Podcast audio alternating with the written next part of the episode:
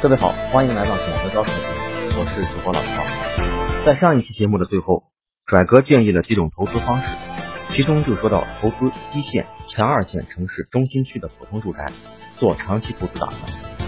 其实不动产的黄金时代已经过去，不再像十几年前买什么房子都升值，就像上半年的股市，买哪只股票都赚钱。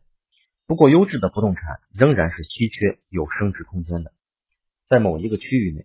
房子的价格受到房产的供给、人口的数量、资金量以及产业结构等因素的影响，所以我们要寻找人口净流入多的城市、三产逐渐发展的城市、投资资金多的城市、施政效率高的城市、土地出售理性的城市。先看人口的净流入，有一个数据是根据小学生入学人数来估算城市人口增长的。为什么用这个方法？因为中国人口普查十年才一次，这个频率跟不上我们统计的需求。那么这个数据显示，十大人口流入城市有厦门、上海、廊坊、东莞、深圳、苏州、郑州、北京、长沙、泉州，还有十大人口流出城市有西宁、昆明、三亚、重庆、长春、哈尔滨、兰州。太原、贵阳、大连。说到这里，各位有没有这样的感觉？哎，我觉得昆明、三亚、大连这些城市人口挺多呀，一直是受欢迎的城市啊。你看，这就像炒股，我们要看趋势，而不是说这个城市现有人口数量位居前列就一定好。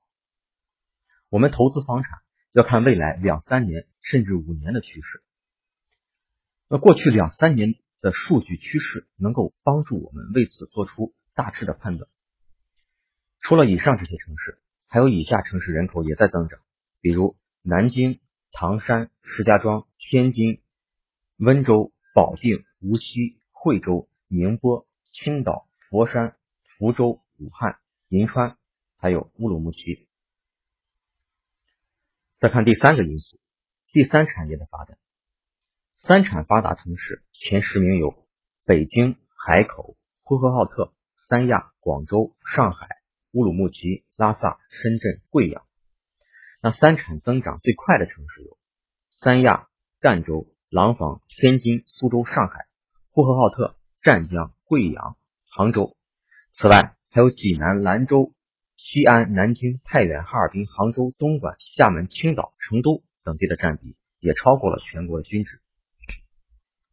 那最后第三个因素就是城市的资金量，这十大资金汇集地分别是北京、上海、深圳、广州、成都、天津、重庆、杭州、苏州、南京和香港。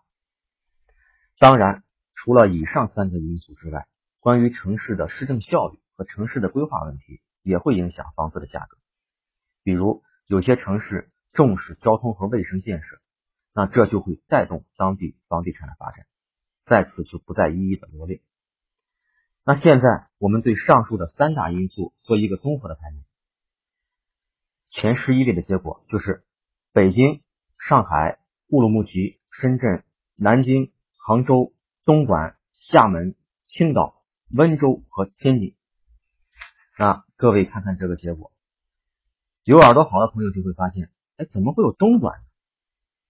东莞扫黄那事儿是发生在二零一四年初。而我们这个数据是截止到二零一四年的，所以还反映不出二零一四年到二零一五年东莞的最新情况。各位可以把东莞这个城市暂时排除在外。最后需要说明的是，以上这些数据说明这些城市的不动产发展的基础较好，这不能代表价格的绝对波动趋势。相对于其他城市，只是说涨的时候涨得快，跌的时候跌得慢。